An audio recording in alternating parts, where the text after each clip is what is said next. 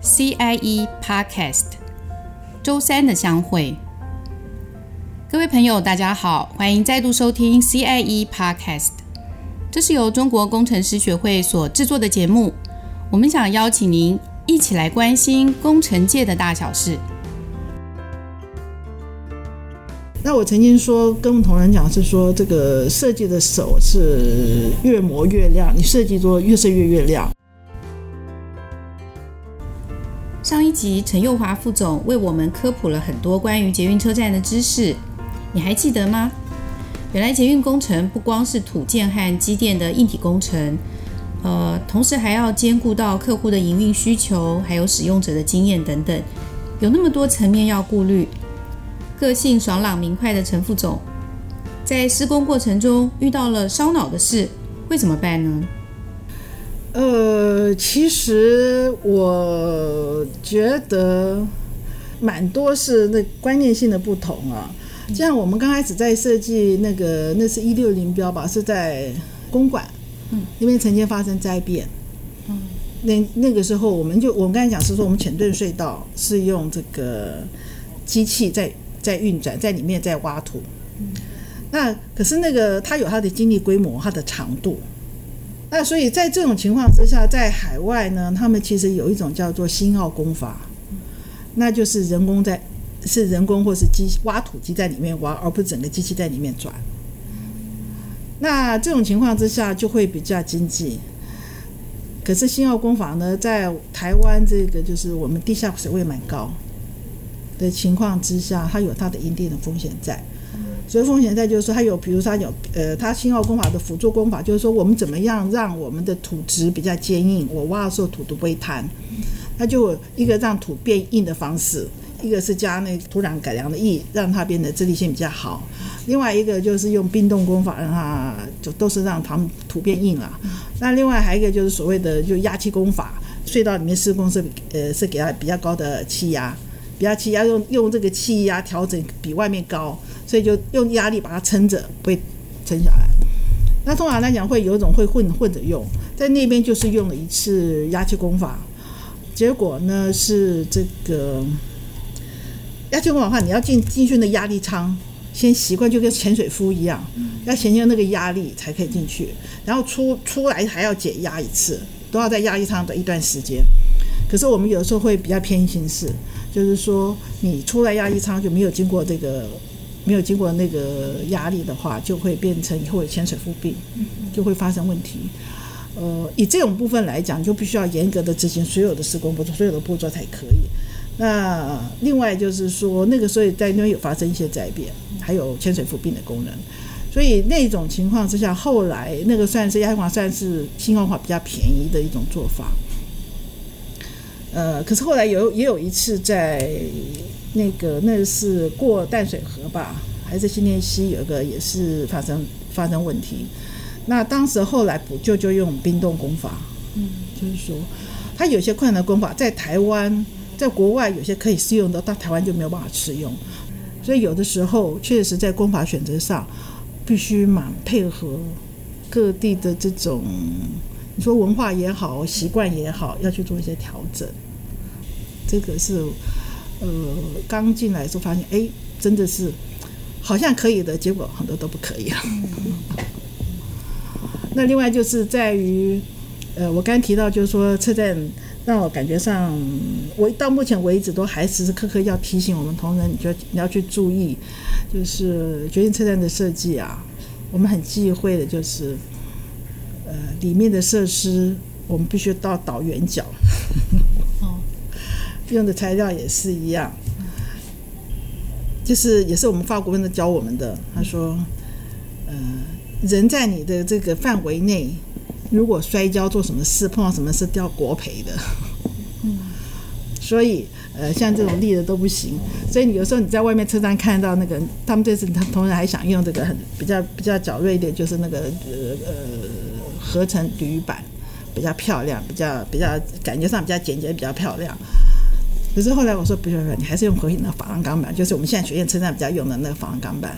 你看它所有的那个那个金属边都是倒圆角的，啊，就是有些考量是很多不一样的，就是这一点，就是特别要考虑这个呃所谓的维护管理容易以外，不能让旅客随时万一万一，我刚才说车站里面只有一个工作人员，如果我们的我们的小孩在那边跑摔跤了碰到了，不能受伤。嗯嗯嗯，对，还要考虑这些，把它考虑比较多的，对。那讲到这个，就是说像这些规划上面的。早期跟现在有没有一些不同的演变？有，我说有，原因是说后来啊，他们都要求说，呃，希望外面所谓的一般做呃 building design 的建筑师能够加入我们的设计行设计行业里面。因为我们以前是我们跟顾问公司去做这个设计的角色。当然，我也不否认，就是说，在顾问公司做久了，因为我们生命周期太长，我们能够设计的东西其实会比较少。所谓比较少，是说我在外面事务所做过，建筑师事务所做过，那当时那个 CV 哇，三年半可以累积很多，好多个，那生命都说很短很快。那我们一个捷运站就十年才会完工，就 是哦，虽然设计是一年多，可是你能够那个实在是规模太大。所以你就比较少，所以后来就有一批人需要引荐外面建筑师，就说：“哎，为什么建筑师不能参与这个这个设计行业？”应该是机场捷运开始，还有就是松山信义那时候开始，外面建筑师引进啊，所以你可以看到后期的建筑师那个风格是不一样的，比较像外面商建商业建筑的风格了啊。呃，就说整个风格不一样，嗯，考量都不一样，所以到后来捷运公司一直在讲，一直每次在设计就在喊，哎，你们要注意维那个营运营运维修，你们要注意营运维修啊，这样子。但是，呃，到目前为止，呃，北市现在也在推说，希望我们捷运做个美学大改造，说这个已经十几二十几二十年了。所以值得再去一次，再重新的检讨。嗯，所以在美学上面，从现在到从过去到现在有很大的不一样。这是第一个，从美学上；第二个，从自然量理上也不一样。呃，从曾经那个呃香港一个地铁的人曾经跟我讲，他说：“你看我们香港地铁啊，现在的如果是很 fancy 的设计，你你看到这通车的时候。”他一定是过去那个时候是很有钱的时候，可通车的时候已经没钱了。他说：“一个升级不一样。如果你看到现在是很节省的设计，可是现在好像很那个经济也不错，可是那个设计时候一定是过去那个时候经济不好的时候。我提这个原因就是说，台北捷运也经过这次改造。嗯，你看先期通车入网的时候都有很大的挑空，对不对？我们从那个时候没呃，我们政府没钱做的所谓百亿瘦身。”所以后来车站，呃，从新庄线开始，它就没有挑空了，所以就变车站就感觉上厢型就比较小，没有以前那么那么舒适，视觉上感觉上没有那么舒适。然后后来开始有月台门了，以前没有月台门，现在都都在都在加月台门。月台门除了有安全以外，它也有节省空调的一个功很大的功效。哦，那个从那个隧道流失非常多的空调。加月台以后就没有这个事情。哦，原来还有这个作用。对啊，然后再来就是到了，我想你们文物，你想环状线你们搭过没？有我搭过。有车月台更小，车站更短。嗯，好像是没有特别很少搭。周运量跟我们的文物线一样，就是它其实应该是说最大不一样，就是以前的运量高运量是很很多的运量。所以就变成说，它车站可以变很大。我们车站大小是依运量多少而去设计、计算设计的。嗯啊，所以到后期你可以看后面后期的从中央以后，它其实运量是比越来越少。嗯，就变成是呃车站也变小了。所以以后你如果到到先那个现在我们这个黄山线车厢哦，是四节车厢。等你到了这个三一线通车的时候，哎，怎么那么小？它变两节车厢，因为高运量都盖。高运量是六节车厢，啊，六节车厢，中运量是四节车厢。到了三一线到中运量，它是两节车厢。轻轨这样子，轻轨更长了。轻轨比那个长一点。对，但是两节的原因是这样子，就是说，我想我们在做呃车站规划设计的时候，有时候考量，就是说，呃，我倒是应该问问一个问题问你们：你们希望它是班次短，还是车子比较大，班次比较长？嗯，班次短吧，对吧？哦，嗯、所以就是因为班次把它变，希望等车时间不要那么多，班次短，所以我就把车辆变短了。嗯，啊、哦。就是我们会算每小时接驳小时运量是多少，除以它的这个班班距，然后算列车的容量。嗯，那所以我当我班距变短的时候，我的呃为了维持它的经济性，就车站那个车辆变短，然后我车站也可以变短，所以土建设施的钱就比较少。所以副总刚刚说。捷运上面有高运量、中运量跟轻运量，但是轻运量对，轻轨是另外，它不算是捷运。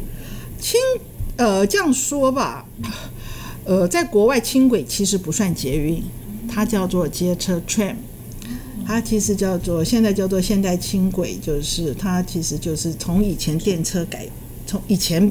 在国外叫电车，嗯，路面现在地面电车来改，后来就变成提升，让它变成，呃，因为科技的进步，让它可以更稳定，可以也可以更自动化，也可以更安全，嗯，就是然后车子变漂亮以后，呃，也安全了，尤其它变成可以变成低底盘。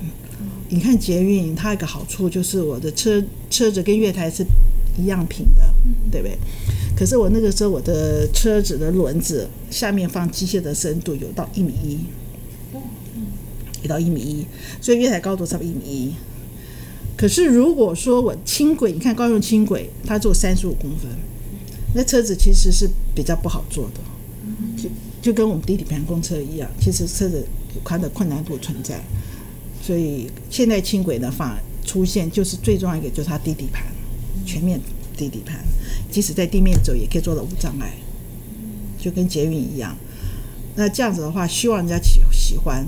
但是轻轨因为走在路上，所以它要符合一般道路的规则，所以它的行驶速度、平均速度是跟我们公车一样，公车的公车专用道是一样的啊，相当于公车专用道。就像人家在讲在反对轻轨，可是轻轨因为走在轨道上。它不会乱跑，所以反而比较安全。为什么我这个平交道取消了，铁路平交道取消了，为什么又跑出轻轨在里面走，又跑又有平交道出来？就是两件完全不一样的不一样的东西。火车它的行驶速度是一百一，你没有平交道拦起来是是危险的啊。可是我们的这个轻轨，它的行驶速度是跟我们公车是一样，平均速度一样。所以公车可以走轨道当然那是没有问题的。所以跟平交道观念是完全不一样的。它反而过马路的时候，叮叮叮叮叮会提醒你，我们公车还没有。然后它在道路上走不会跑掉。那这是轻轨。那捷运呢？它一定是专有路权。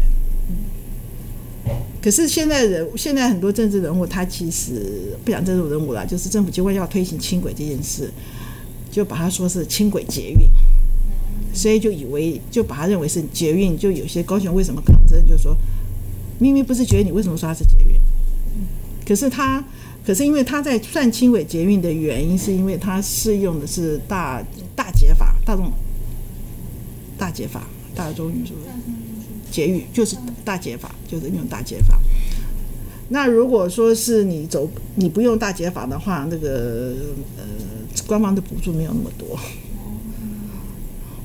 所以用适用大捷法，适用大捷法就是说，它只要百分之七十是专所谓百分之七十专有路权就可以。所谓百分之七十是说我只要在两个路口中间我是专有的就可以了。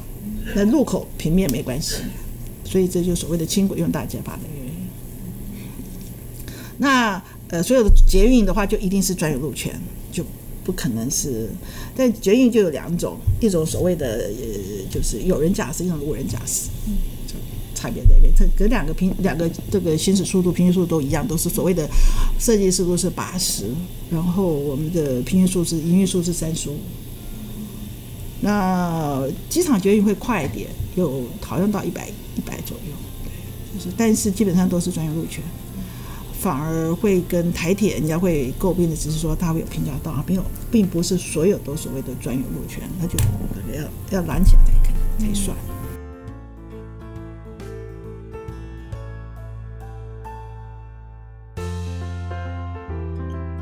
搭乘捷运已经成为很多人的日常，那我们能够有方便又舒适的捷运可以搭呢？其实是呃工程师他们在设计上花了很多的巧思。